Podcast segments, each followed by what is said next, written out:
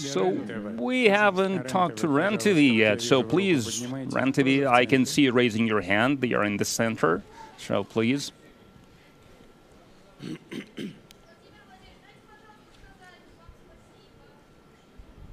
Mr. President, please let us tell to thank you. So, REN-TV is a simple question, it's a brief question, and you have uh, uh, Uh, indirectly talked about this, about the growth of uh,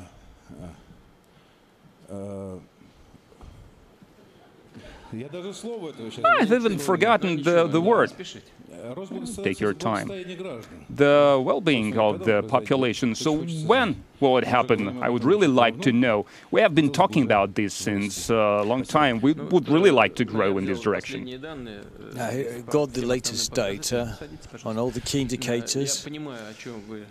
I understand uh, your, uh, what you're hinting at. Indeed, uh, the past years have seen a decline in real income. That's really bad. It's one of the issues.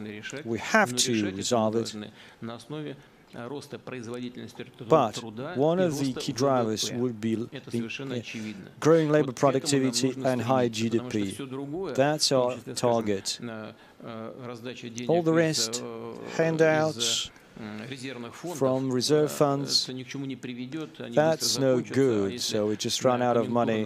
And if uh, prices uh, globally change, then we'll not have any money left. We need to resolve fundamental issues in the economy and then use that to increase uh, pay.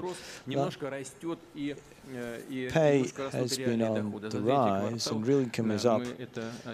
We saw that in the third quarter, but that's not enough.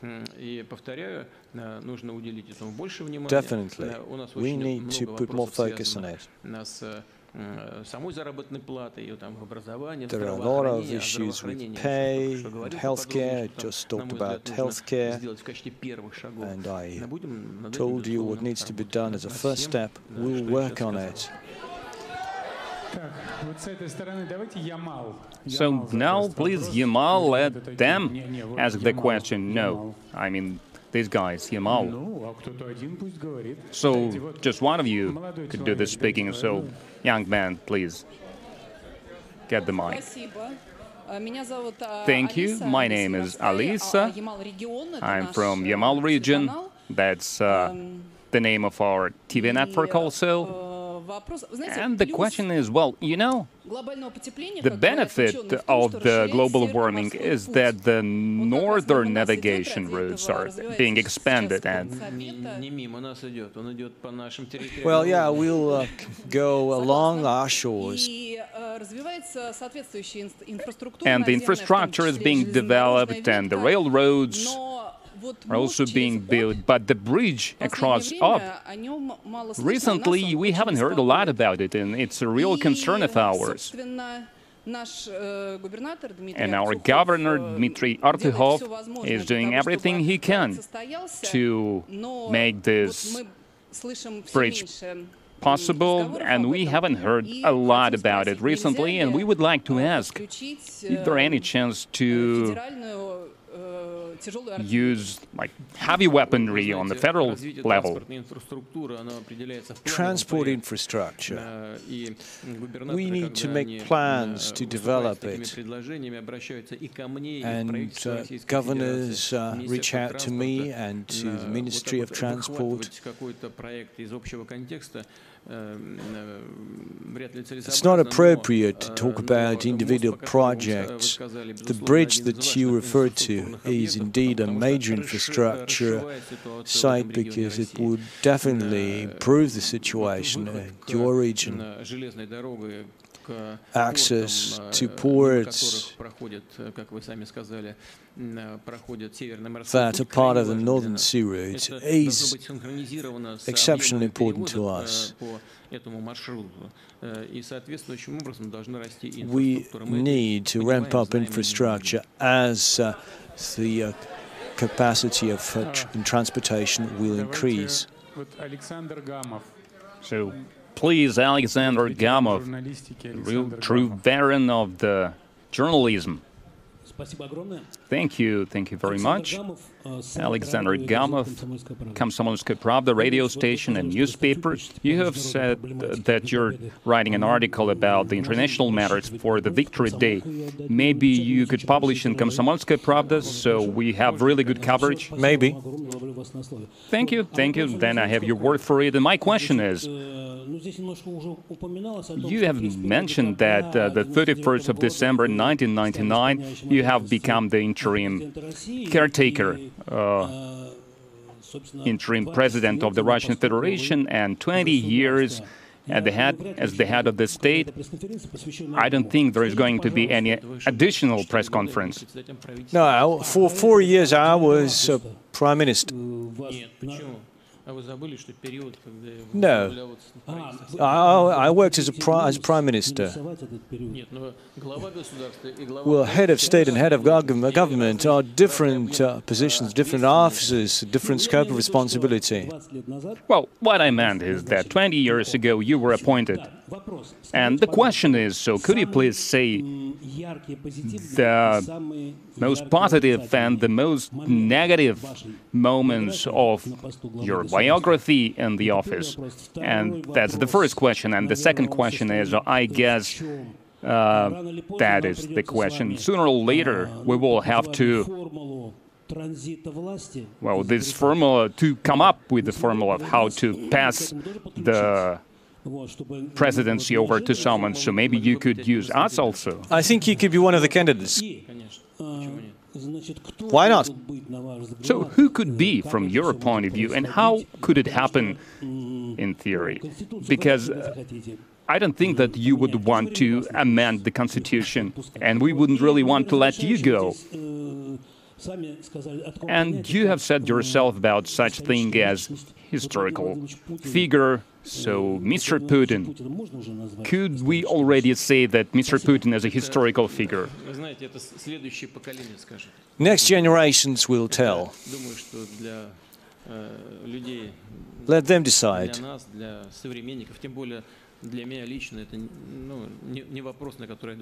That's not a question that uh, I should respond to. It's up to the next generations to weigh in on what has been done and what uh, has not been done. And the public opinion is the best measure that's uh, for the future. Now, what were the highlights, uh, what were the lows uh, of my career? Major terrorist attacks, Beslan. I'll never forget that. The Dubrovka terrorist act. and the most significant ones. Well, we now talk about the need to improve uh, real income. What about poverty? The lowest was in 2014, 11.3 количество людей, граждан страны. Сейчас он несколько подрос. Uh, right now it's slightly high. Но за, за этими цифрами же Well, it's not that the growth is not that much, but there are real people behind uh, those figures. So we have not resolved it ultimately. So this is the most important issue. But overall, if we look at what our country was uh, in the early 2000s and what it is now, these are two different countries. A different ball game. And what about in terms of security? It's completely different. I'll call a spade a spade. Until 1996, we had active hostilities uh, in the Caucasus. Tanks, uh, aircraft, uh, and heavy artillery were used. Uh, this is why that question uh, uh, during the meeting with the human rights activists. You know, when one of the uh, film directors uh, asked me that question, I respected that. I respect that person a lot. He said, let's rewrite it. And I said, well, we rewrote it uh, in 1917. We'll remember those words. We'll first ruin everything, and we'll build a new world, and those who, uh, who are have-nots will be the haves. Well, all of them are in the Butovo uh, cemetery and all the other areas. Uh, these people were shot dead. So it's a very dangerous, slippery road. So finally, we've achieved internal stability. We do have confidence that our country will develop in a steady way. The economy has drastically changed. Indeed, we still have a lot of unresolved issues in the economy. And the biggest one is uh, labor productivity. And then based on improving labor productivity, labor productivity, we will grow our economy. However, we have the lowest, one of the lowest uh, indicators uh, in terms of uh, the public debt. Inflation 3.25. In the 1990s, it used to be 200%, 300%. You've forgotten about it. You've forgotten what it used to be. It's a totally different uh, economic environment. And that has allowed us to improve our defense. Look at the sentiment when uh, officers were abused uh, on the public transport. That's what it, we saw. But without the armed forces, a country cannot exist. And we're now proud, all of us are proud of the level of the armed forces. They are one of the most, we have one of the most high-tech armies in the world. So in general, it's our, our shared achievement. The Russian nation has survived so much, and the Russians and all the ethnic groups, we have survived so much in the 1990s and in the early 2000s. That's a feat in itself. Our Japanese colleagues, so Kyodo, please, we are sitting right here.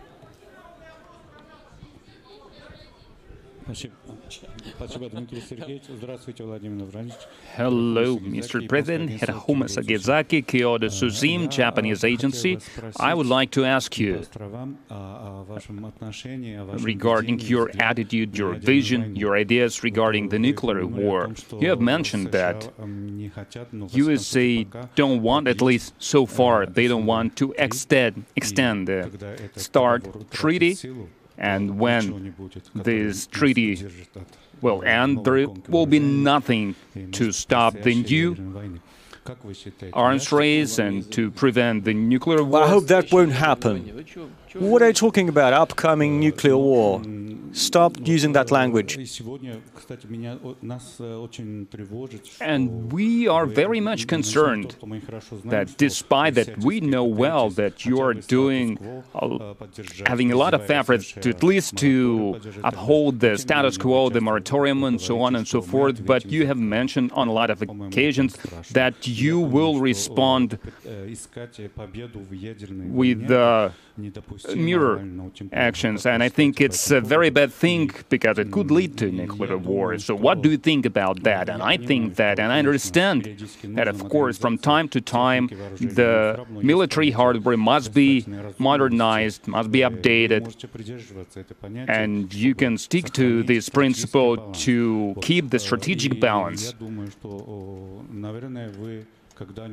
But I guess sometime in the near future, you will come up with a comprehensive, peaceful initiative, if it's possible. So, do you consider this? So, if you do consider this kind of initiative, and since I represent Japan, if I don't ask this question, then I will be really uh, reprimanded.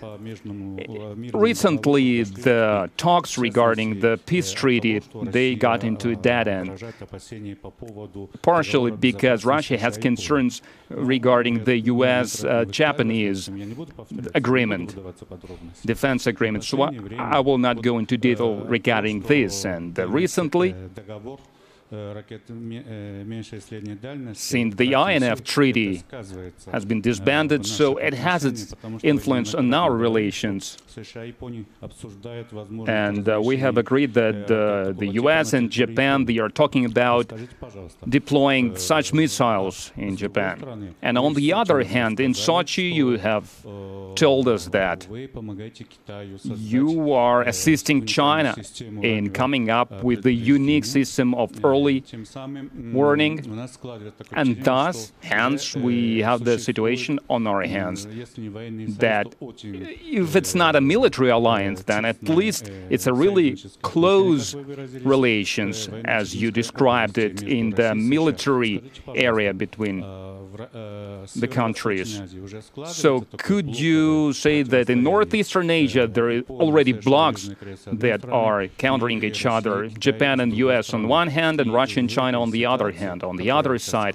And in this situation that we have now, is it possible to us, to Japan and Russia, to meet halfway to reach mutual understanding, to gain mutual trust, so that in the future we could sign the peace treaty?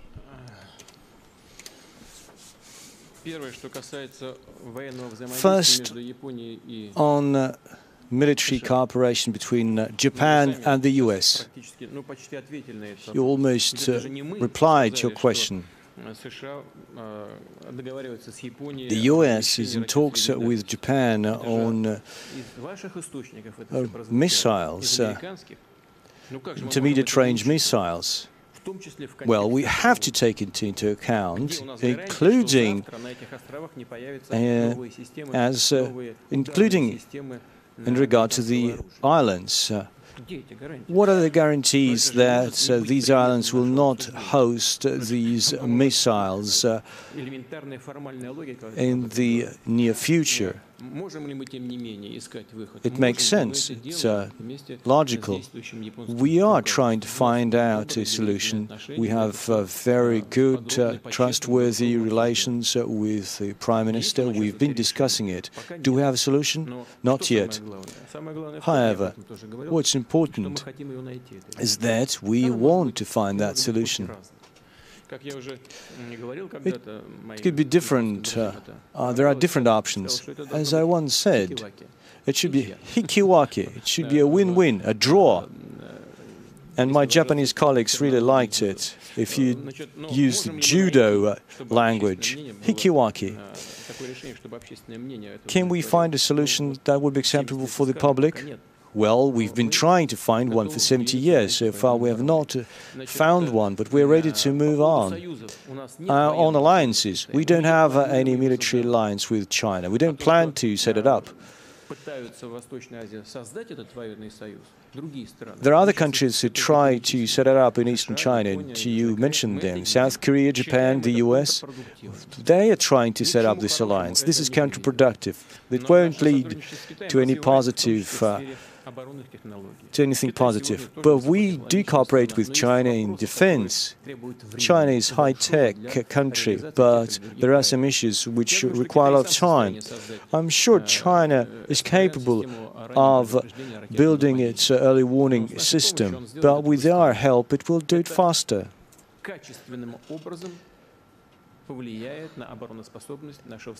And that will help in a major way our strategic partner in defense. And again, it's not offensive capabilities. And I was really surprised that you named it in the right way. This is the early warning system of a missile attack against you. So that's a defensive element. True, it's only the US and Russia that have those capabilities, defensive capabilities, mind you. But again, it doesn't push you to a, towards an aggression. It only helps you to defend your territory.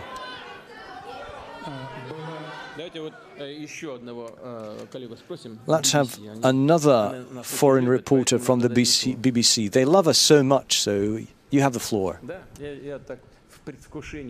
Yes, anticipating your question. Steve Rosenberg, BBC News. Господин президент, uh, Boris Johnson so Boris Johnson talked about you differently. Some time ago, he was calling you a tyrant. He even compared you with the character uh, Dobby from Harry Potter book. And what do you think about him? What kind of impression did he make on you? Has he made on you? And after the Brexit, how do you think the relations between our countries will be between the Great Britain and Russia.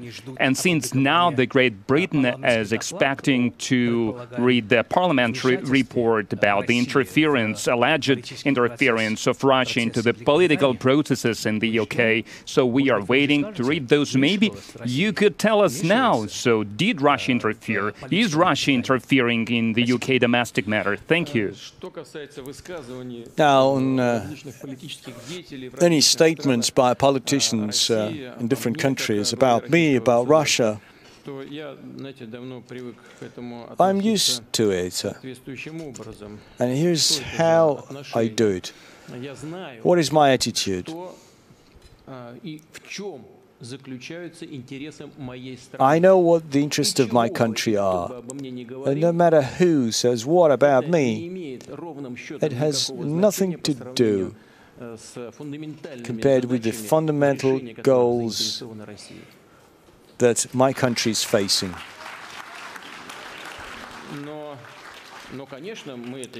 But certainly we do follow these remarks, we take it, them into account. But here's one point I'd like to make. It's one thing when people say this when they want to become uh, when to when they want to get into office, but it's quite a different thing when they say it when they are in office. They are responsible for the economy, for the defence. And again, given the Brexit story that you mentioned, the UK is interested in developing ties with Russia, and their businessmen have been telling us exactly that thing. And we believe they are our friends, not just some investors. We really appreciate their efforts to create jobs, and we need to support them so that they can feel at home here. Any other points of convergence? Indeed, there are. Just recently, we discussed it with some European partners. The UK could join the discussion of some of the issues, international issues that we have mentioned here in the audience.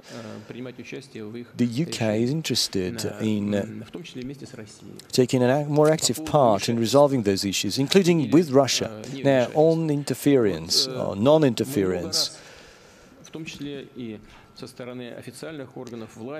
the officials from different countries, including from the UK, have made statements on what is happening in Russia. And you just mentioned it. Is that interference and not? You pass your judgment on what is happening here. We can, we reserve the right to do the same vis-à-vis -vis your country. If you, if you think it's interference, well, you can think like that. But I don't think it has anything to do with real interference. And on what's happening, well, I can congratulate Mr. Boris Johnson. He emerges a winner. He felt the sentiment uh, in the uh, British uh, public uh, in a more sophisticated way than his opponents. He came out as a winner and he wanted to uh, deliver on the plans concerning the Brexit. There was something about agriculture up in there. So please raise your hand. Yes, please. Hello, Mr. President. Agriculture, I'm here in the very center. Agrarian Media Holding Svetich. My name is Sevastianova Maria. We've been participating since 2007 in such press conferences, and we are always trying to ask questions about agriculture.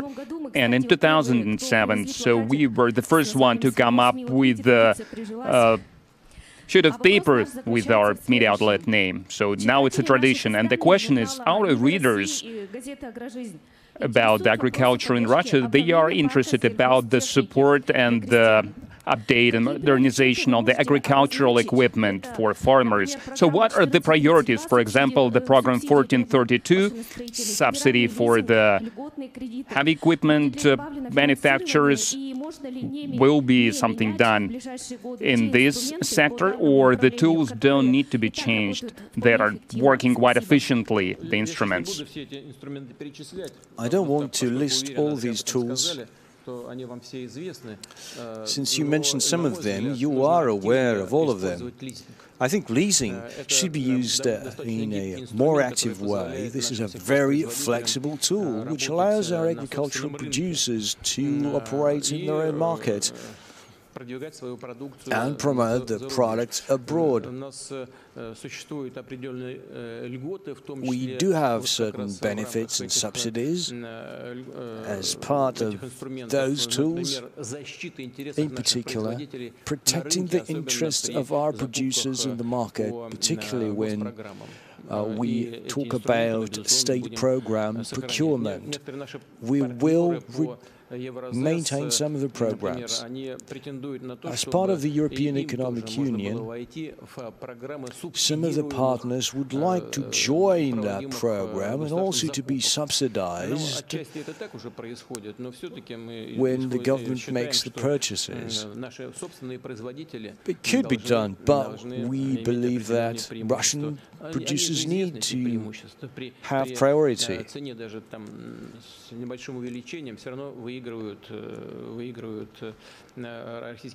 Russian producers would still win. Some, there are other industries where the 30s out principle works. С точки зрения поддержки отрасли, наверное, самые большие средства выделяются именно на сельское хозяйство, в том числе и на сельское And we spend a lot of money for agricultural machinery, agricultural equipment. Ну, значит, три с половиной часа. Сибирь, Сибирь. Сибирь. Сибирь задыхается, давай. Сибирь задыхается, поднимите руку. Siberia is suffocating. My name is Ekaterina Nadolskaya. Mic is not working properly, so my name is Ekaterina Nadolskaya, Russian use. I'm from Siberia, but I live in St. Petersburg. First of all, I would like to thank you for the Universiade. It was just amazing. Our athletes are the best, despite all the ill wishers that are talking about us now. We proved that we are the best. But I would like to talk about the life after the Universiade. As you know, Krasnoyarsk region is now one of the most polluted, air polluted just the city of Krasnoyarsk. Oh, Krasnoyarsk region a little bit as well. And if in the summer the people were suffocating from the smoke from the forest fires and they are being suffocated by the poisonous smog. Maybe you smelled it too when you came for the Universiade. You know we have a lot of plants and factories inside the city, and people are coming out for rally. They are trying to say that they are being choked by this smog, so they are building the third center like that in Krasnoyarsk, and the authorities don't seem to see it. Will anything be done so that by the next summer we didn't face the hell that we had in the previous years? And since I'm in St. Petersburg, I will ask another question about Botkin Hospital. Dmitry Medvedev have, has recently said that doctors are not supposed to receive patients in some rural buildings. And what about Botkin Hospital in the very heart of St. Petersburg that they promised to renovate for a number of years? I have pictures with me. Their windows are broken, there are mice, there are cockroaches, and doctors with salaries of 25,000, 30,000 have to receive patients in conditions like that. And authorities promised to renovate it, to do something about it, but nothing is being done. And the infrastructure, so uh, they are doing things out of some old tires, and the foreigners are coming there and they're taking pictures with this uh, kind of tools and instruments. Could you somehow influence this situation? It's the very heart of St. Petersburg, after all. I'm aware this is not the best situation there. As for specific plans. for the upgrade of the Botkin Hospital, well, I'm not aware, I'm not aware of them. This is one of the oldest uh, hospitals in the city. I will definitely talk it over with the governor. I don't know whether the Botkin Hospital is part of the current project that we talked about in terms of primary care,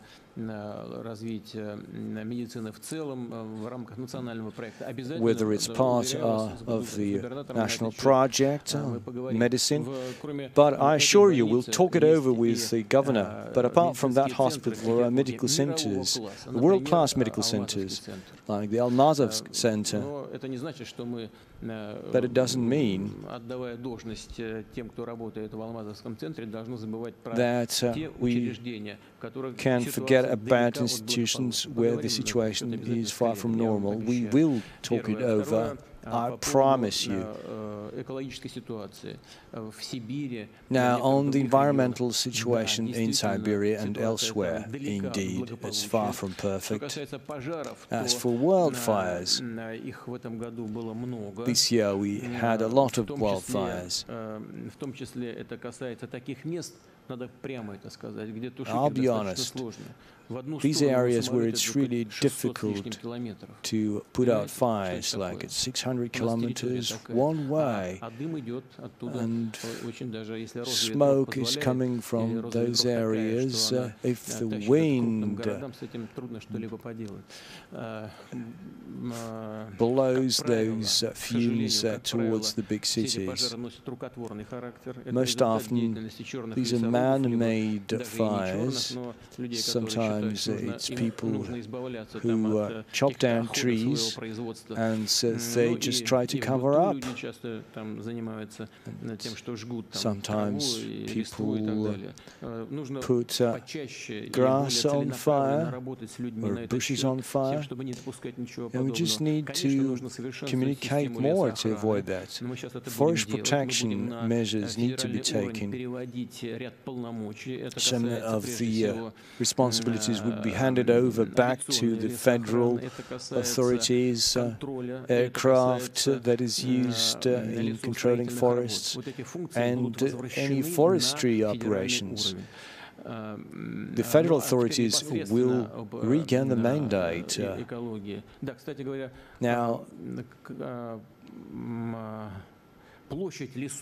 the size of the forests per one hectare. Is quite big.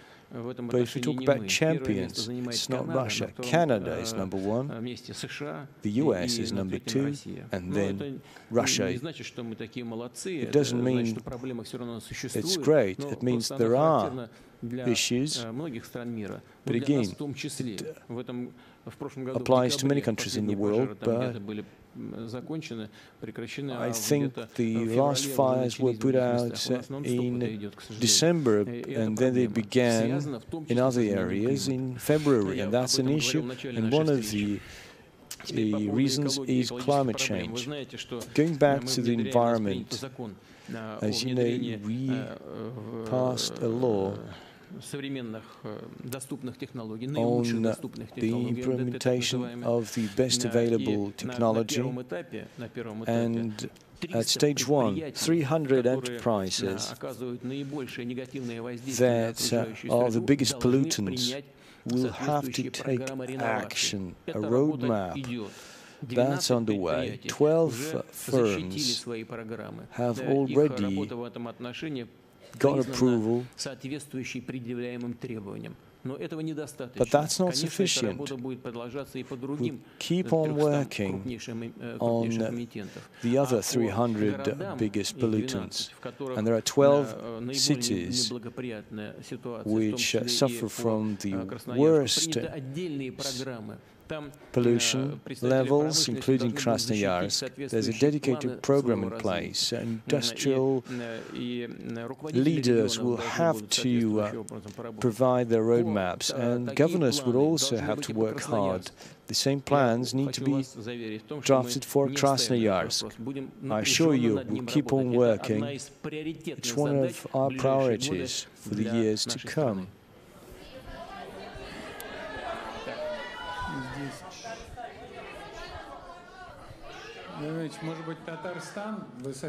Maybe Tatarstan, yeah, visited Tatarstan quite recently. Let's talk about veterans, war veterans. Just wait, yeah. Dear Mr. President, we are getting ready to celebrate the 75th anniversary of the victory. You know, it's a big thing, big event.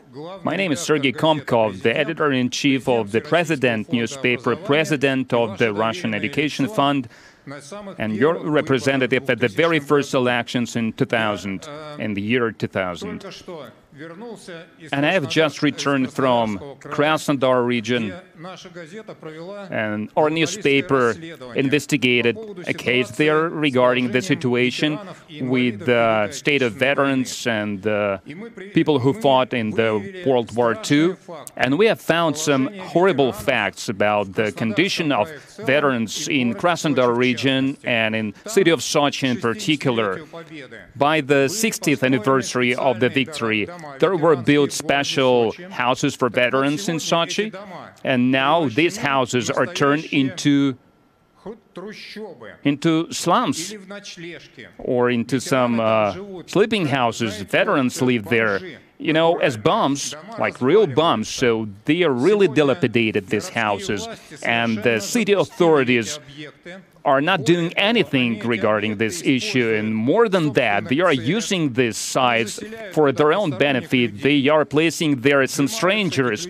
They are charging money from these people, so they are making money on these sites. And veterans have to suffer because of that. They came to us, to our newspaper that is called President, and they were complaining about all this.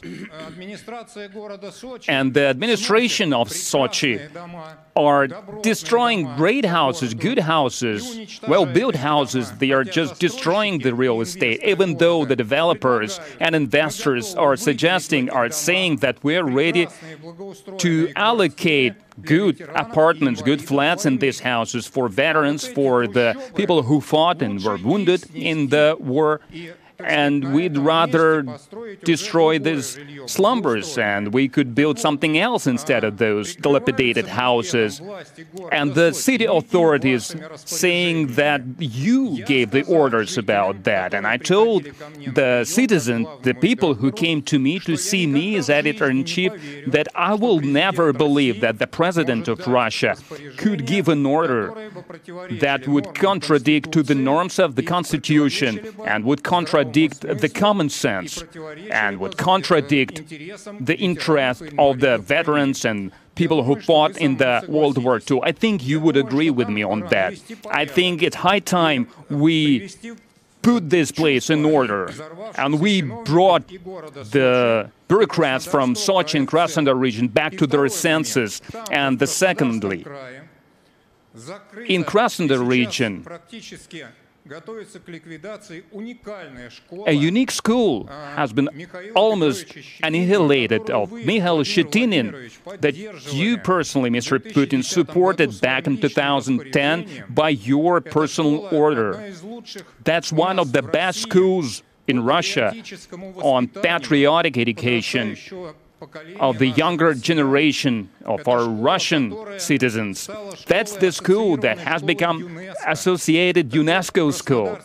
So Krasnodar bureaucrats and the Ministry of the Education of Krasnodar region with the support of the Federal Ministry of Education are destroying the school. And on 10th of December of this year, Mikhail Shchetinin himself died with their assistance, and now they are destroying the school. Ms. Moskalkova, the representative on human rights in Russian Federation, is also helping them in doing that. And the question is simple. Maybe it's time to put an end to all the outrage things Krasnodar bureaucrats and city officials are doing. And we as journalists we will control the implementation of that, and all the results of our investigation have been already handed over to the authorities and uh, we will send them to you too, so the, the corresponding measures we're taking. I think it's high time to restore the order in there, and so that the veterans, those who educate the future generation, our future patriots of our country, didn't suffer from the thing that the bureaucrats are doing. You said the right thing at the 19th meeting of the United Russia Party. You described them as some elements that we need to get rid of. Well, any abuse must be any abuse must be eliminated wherever you can find it. Uh, as for the slums uh, where war veterans live, I'm not aware of it. I don't interfere into city planning of big cities, uh, including such cities as Sochi. So I'm not aware of that issue.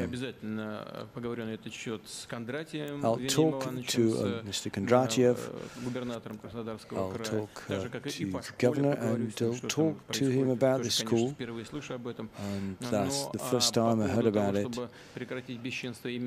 As for uh, that lawlessness in Sochi, I think it is possible, it shall be done as soon as possible. Particularly any abuse uh, concerning uh, World War II veterans. You know, we've replaced the mayor, there's a new man in town, and we will instruct that person based on your evidence. Uh, thank you so much. Тихо, тихо, тихо, пожалуйста, потише. Вот там женщина скромно сидит, наводим мосты. Building bridges, yes. Building bridges, please. Mm-hmm.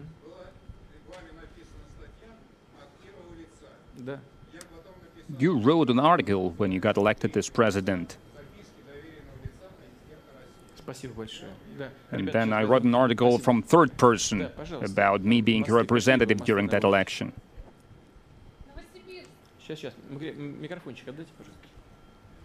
Building bridges, what kind of bridges? Ah.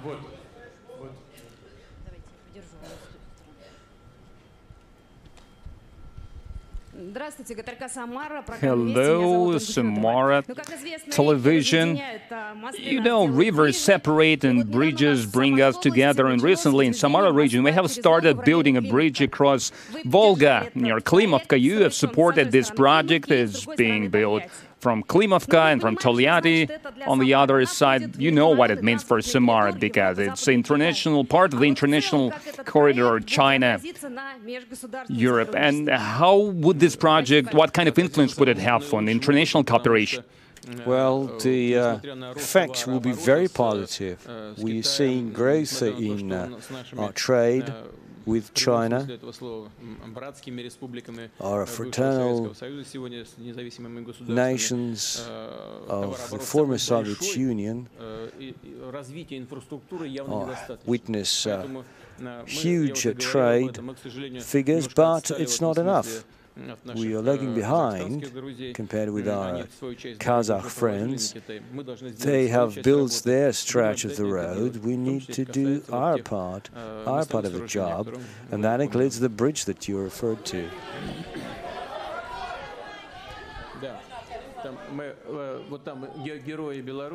The heroes of Belarus, over to you.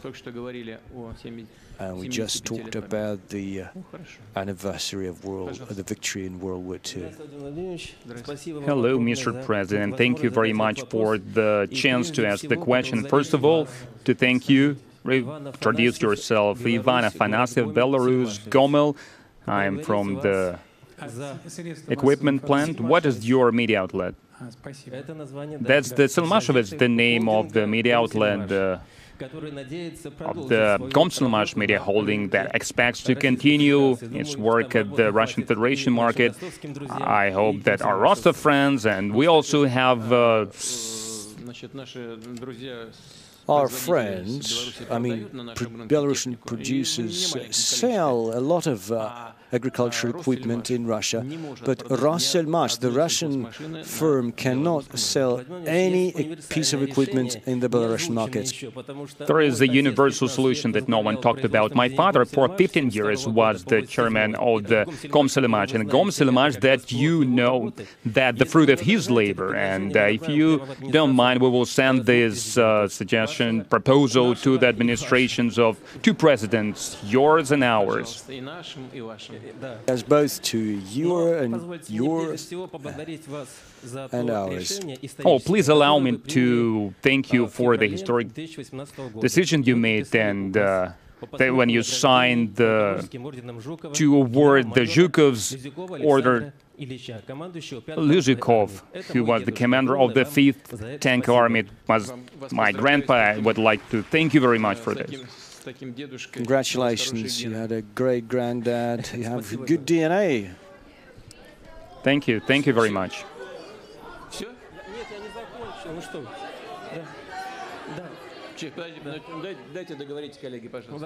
Let him finish. First of all, allow me to invite you to Gomel, where this year we have uh, opened to a monument to Lizyukov and to his brothers. That's the result of people's diplomacy. When monuments outside Russia and Belarus are being destroyed when false heroes are being put on pedestal, we are creating new monuments. And I know that you will visit Belarus that probably lost uh, most people during the World War II, if we talk about the percentage. And I really hope that you, both you and Mr. Lukashenko, will find time to give honors to the three heroes who sacrificed their lives. And one more question related to this. People of Gomel region, of Voronezh region, they have an initiative to have a regional, inter-regional meeting of the leaders of the, those regions of the Russian Federation and of Republic of Belarus where the Gomel heroes were fighting. This initiative was supported by the authorities of the Gomel region, and such initiative before the monument was introduced was done by Moscow authorities, St. Petersburg authorities, Smolensk authorities, Nizhny Novgorod authorities. We are going to come up with this initiative again. And if you support it, then the possibility of having such a meeting next year when Alexander Lizyukov would have been 120 years in March, then the chance of having such a meeting would have been really high. We ask you to support this initiative. And secondly, please allow me to pass you the book about Alexander Lizyukov that would remind you about the person that you brought back from the historical oblivion. You have restored, you have brought back this name to the history of the great victory. Thank you. Thank you for the book. Thank you for your initiative. Uh, we will uh, consider that. Да, коллеги, которым микрофон давала, передайте книжку. Вот, вот туда, девушка, возьмите микрофончик. Сейчас, сейчас дойдем до евреев, секундочку. We'll come to the Jews uh, in a second. Вот туда. Да. Сейчас. Кому война? Ну, на самом деле все равно. Вот. I don't really care. I mean. Не, не, не, не дайте. Вот желтой кофточке девушка стоит. Well, that girl in yellow sweater. Just raise your hand and stand still.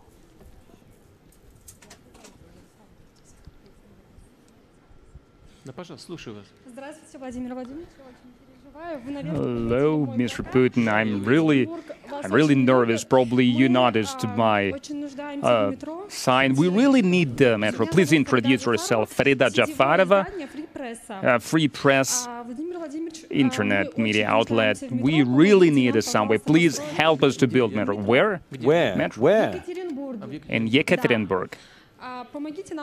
Please help us to build the second line of metro. Yekaterinburg is a vibrant city. It's uh, becoming ever more modern and it needs uh, additional infrastructure. Just recently, we passed a resolution that such projects need to rely on regional funding, but this is not possible. And any such projects need to get federal funding too. We just discussed that recently. We talked about them. Krasnoyarsk they have frozen metro network there, so we might first start there. But no doubt that such mode of transport will be in great demand in Yekaterinburg. We just need to work with the regional authorities. We'll do that, certainly.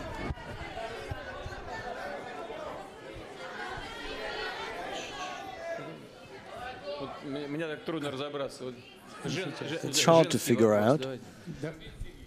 Uh, let, us get a question from a lady. You'll be next.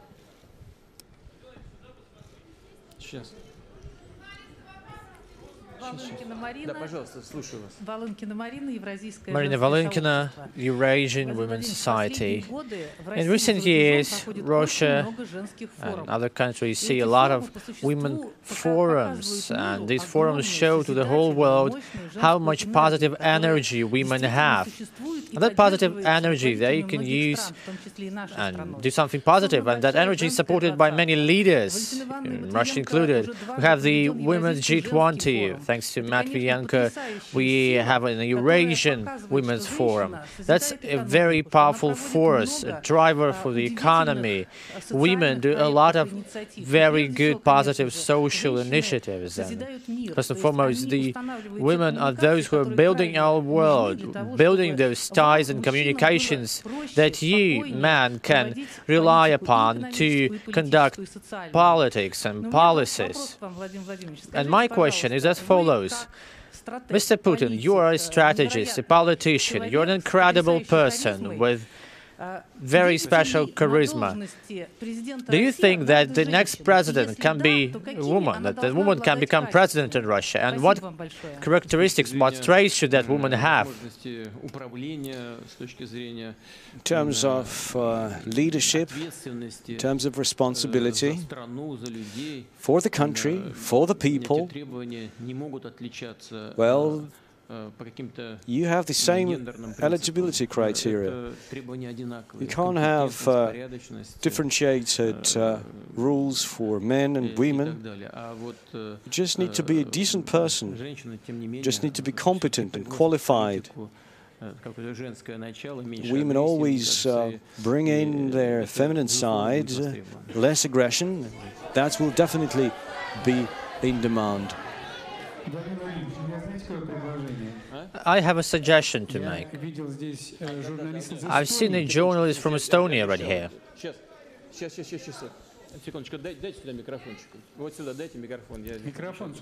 I promised uh, that person to... Mic to the center, please.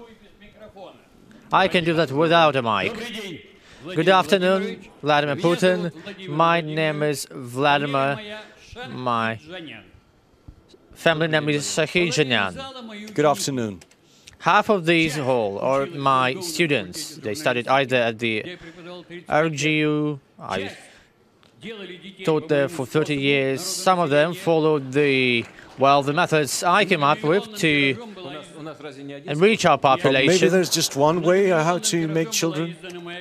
My book, One and 1001 project was issued thousands of copies. It talks about culture and how to bring up children. It says one is not enough. Great. We need to more. We need to have more children. Yes, support me. Come on, cheer up for me. And the last but not the least, Solo on keyboard. That's a program that can use to start typing without looking at the keyboard. And you talked about the labor efficiency and digitalization. Well, thanks to Minnikhanov, thanks to Gref, two people supported me and introduced this in uh, at Sberbank, in Tatarstan. I have three huge volumes of outstanding letters I hate bureaucratism, and Mr. Mayakovsky. Wrote a poem about how he hated bureaucratism. So I think you could support my idea that all ministries and agencies, policemen and doctors, all would start learning how to type without looking at the keyboard. I think you know this program, right? Maybe you heard about this program, this software. So they could really enrich their efficiency, their effectiveness of labor by five or six times. And I have a, an online book. It's called to smoke in order to stop smoking. That's one of the most acutest problems in our world. If we overcome smoking, and I've been smoking for decades, and I was in Leningrad when it was under siege, and I went to the Luch cinema, and I know how it all was. Well, I, I visited that cinema too. I lived really close to it. Yes, I know that. So if we overcome this evil, that would alleviate the problems which have to do with cancer, lungs, disease, that would help with well, population growth as well, because smoking, it affects every system in the body. I tried to talk with the authorities. What did you try to do with Ms. Skvortsova? Well, I tried to meet with her. I hope you understand. I think you understand me, and that's good to know that. Probably others will understand me too. Thank you so much. Best of luck. Thank you.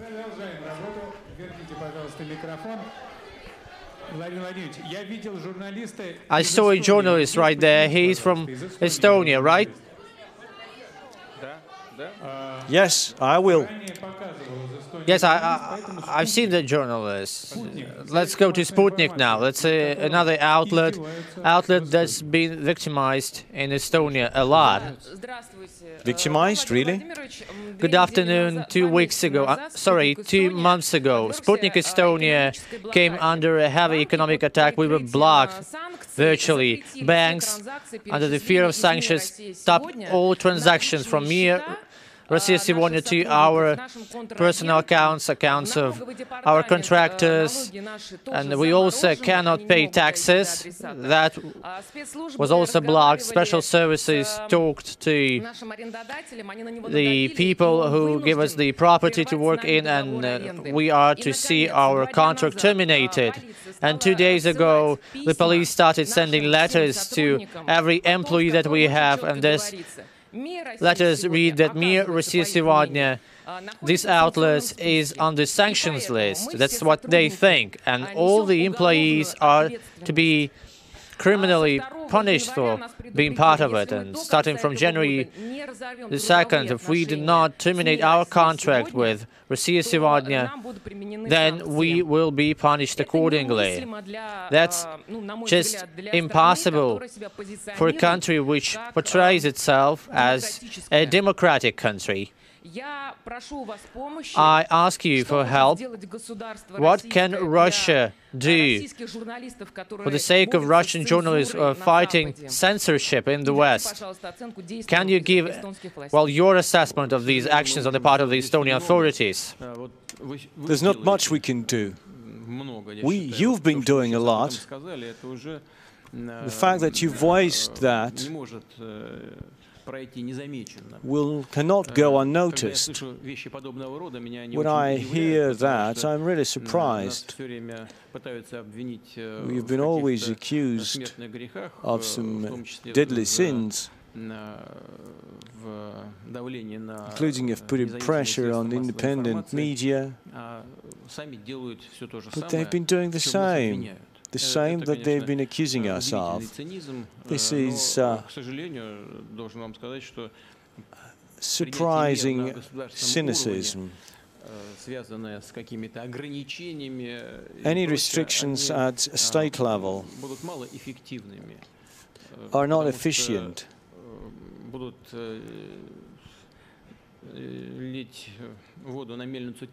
because uh, that will play into the hands of those who want to sow hatred between our nations. We shouldn't help them. It might sound not very nice, but we need to make sure that you can work there in those countries which are afraid of your truth, which are afraid of the information that you deliver, that you communicate to your audience. They're just afraid of your influence. And the freedom of information is one of the fundamental freedoms in a modern democratic world. Unfortunately, not all operate э, within this paradigm. and use other rules that they have created for themselves. Nothing doing. The world is complicated, it is diverse. On our part, we will do everything to support you wherever you are, using uh, legitimate means. And again, our ties uh, should not be undermined. We are looking to it. Uh. It's been four hours already, and I think we should take up two last questions and then wrap it all up. Давайте, да, давайте, да, да, ну, сейчас.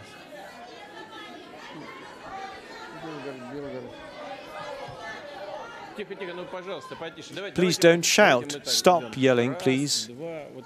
One, two, three. From each of the sectors. Uh, that side.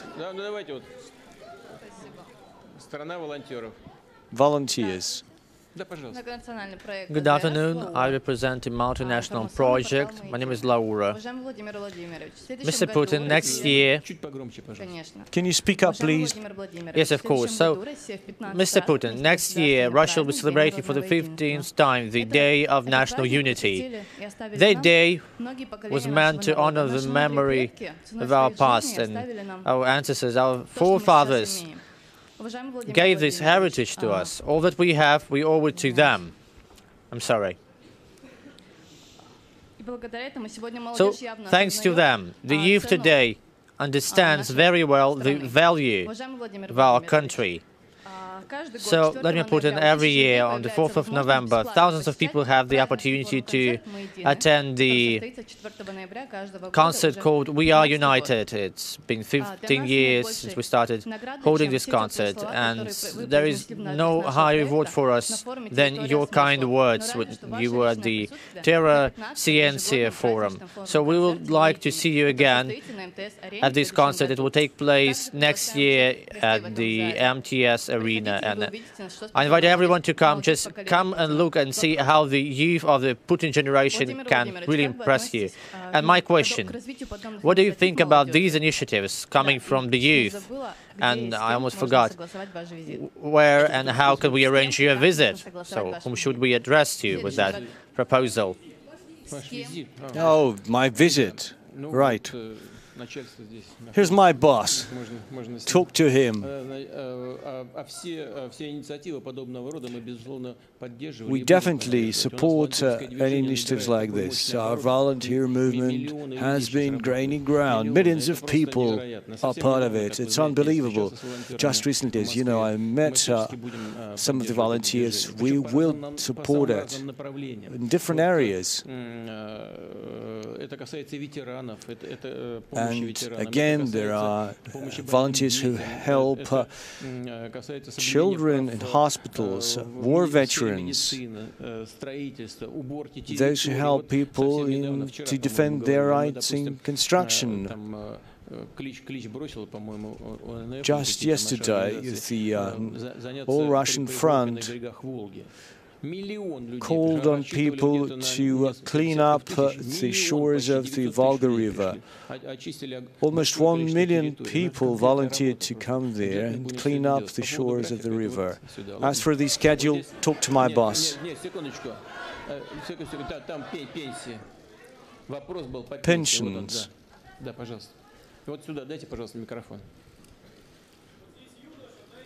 Сейчас, сейчас, сейчас, секундочку. Сейчас. Поднимите руку, чтобы вас было видно. Just raise your hand. Да, сейчас, чтобы Good afternoon, Yulia Izmailova, Молодой Leninist newspaper. I'm from the city of Penza. Mr. Putin, People who uh, are right now have retired, they're very much worried.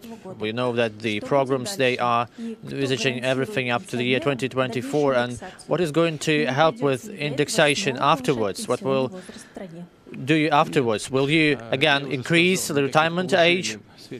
No, there will be no changes in the retirement uh, system. Nothing is expected. Whatever we did before has not has not had any impact on uh, current uh, retirees. The government should increase uh, pensions uh, at a higher pace. Next year, retirement benefits should grow by 6.6%. Our inflation, as I said, as of today, is 3.25%. So we'll be will adjust pensions twice as high as inflation. And that's part of the promise that I, we gave earlier. And following the year that you referred to,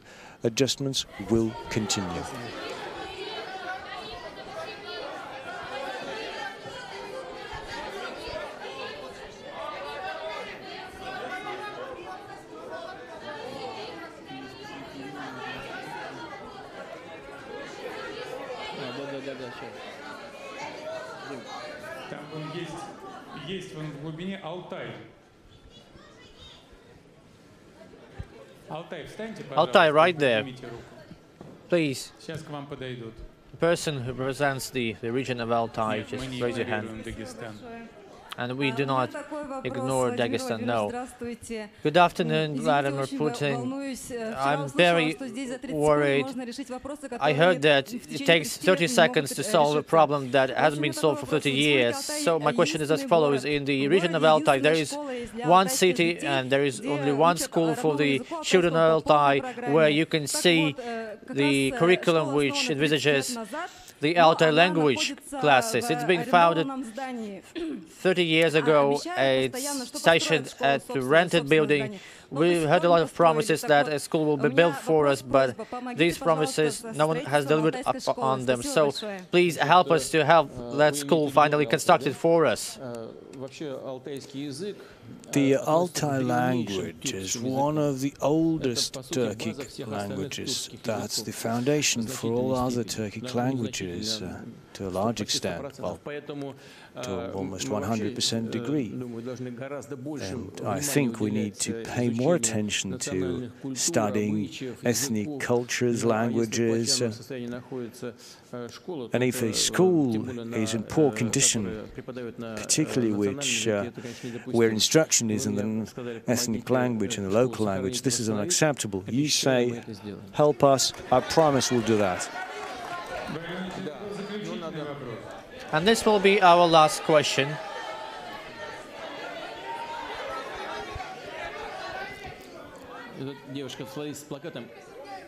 You have that poster, family. Yes, please raise your hand so that we could see you.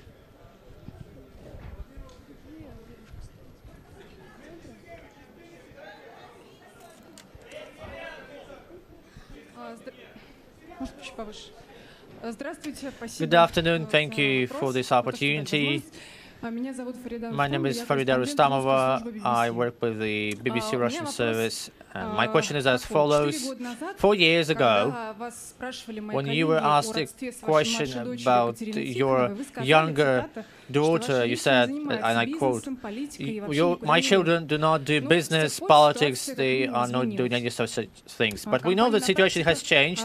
In the practice of this company, it's headed by Ekaterina Tikhonova, and its founder is uh, one of the state organizations, Moscow State University to be precise. It's uh, reported income of $1.5 billion, and your senior daughter, Maria Vorontsova, has an, uh, another project project. She's building one of the major clinics in uh, Leningrad region. So these two women, they are being supported by your old friends who work at the state companies. We see that these two women are very often appearing on TV right now. Everyone knows their names, everyone knows how they look, so this is no secret to anyone. So my question is, when will you say, right, that they are your daughters and when they will be open to the world as, a, as daughters of the world leader? Вопросы, связанные с бизнесом. Well, you said that there's some business deals. You mentioned one woman and the other lady, but maybe you missed something. You, have you mentioned the size of the business? Have you mentioned their shares? You just uh, came up with a fact, but this is not enough.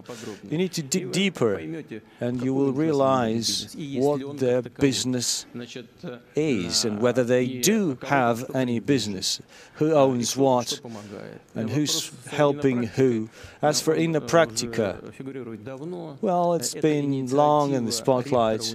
That's been an initiative uh, by the rector, by the head of Moscow State University. And since I'm the chairman of the of the uh, board of trustees of Moscow State University, and I think that's quite a legitimate uh, desire by our educational establishments, higher educational establishments, uh, to marry science and research with uh, demands and requirements of our producers and the end consumers. We often buy abroad, including in the UK, what we can produce on our own. So we just need to marry what we can produce ourselves and what uh, our enterprises need. We just need to match it. So what she's doing, what this Innopraktika is uh, doing is exactly this. It's a matching. That's what it started with. And that first applied to Moscow State University. There are a lot of talented people who are ready to come up with their innovations but they just need to make them known. Our beneficiaries, our businesses need to be aware of them. So that's just a, one of the links between research and the real sector of the economy. That's what they're doing. And I wish them success and may God help them to achieve tangible results. As for medicine, на сегодняшний день все, что составляет их там their authorized capital is almost zero. But again, it's high tech in medicine, very promising area. We're losing 200.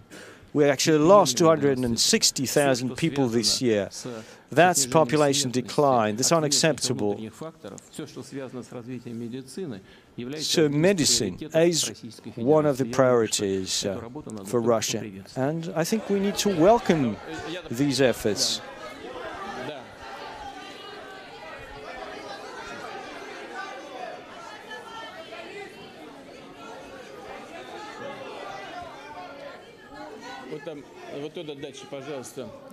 Further out there, national national question. Okay, just stand up then.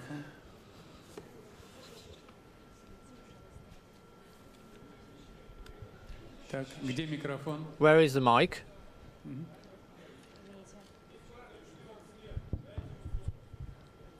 Good afternoon, Mr. Putin. My name is Dmitry Kutenev. I'm editor chief of the first Russian channel. It was created upon the initiative from the Presidential Council on International Relations. And my question is as follows. Seven years ago, almost seven years ago, your article was published. It was called Russia is a National Question. And э, within these seven years, over these seven years, has anything changed in terms of this national question?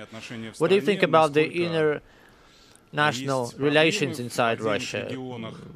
What about the relations between the uh, ethnic groups here in Russia, between the regions?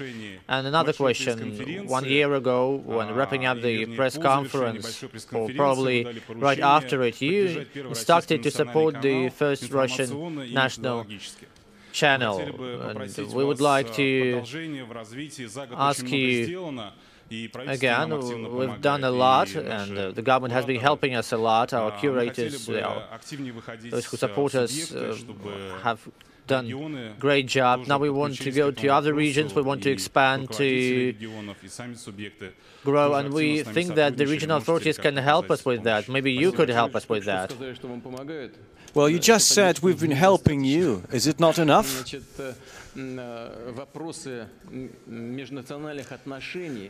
Relations between different ethnic groups belong to a group of issues uh, which are our priority.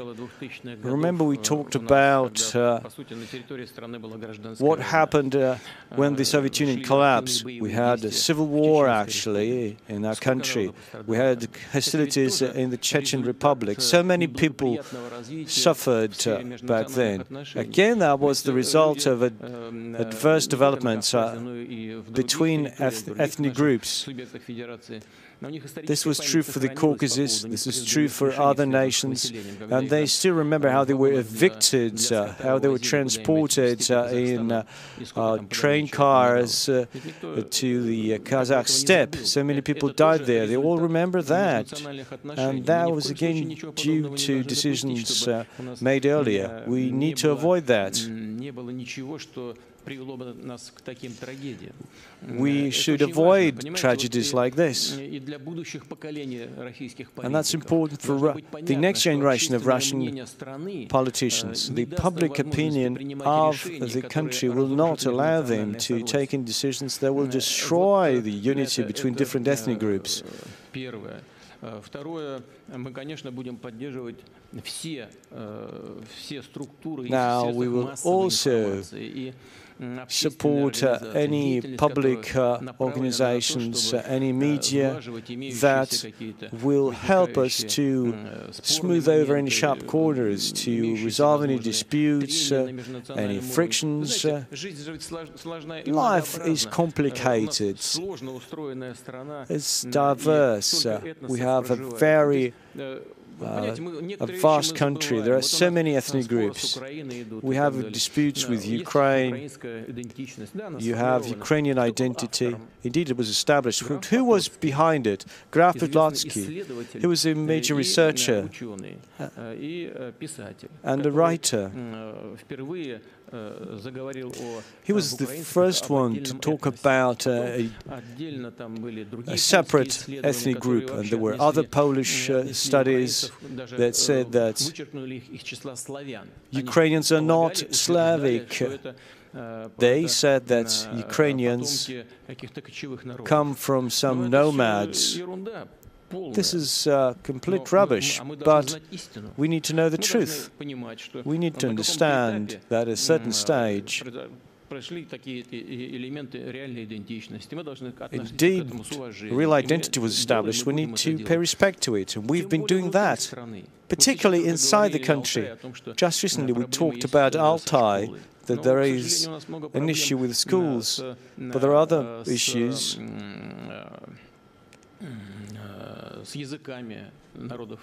issues related to ethnic languages, uh, rituals.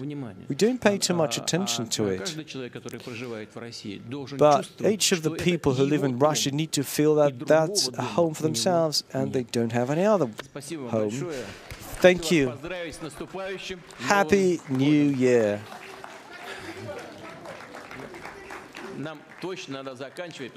Definitely need to finish. We've been talking for so long. Thank you.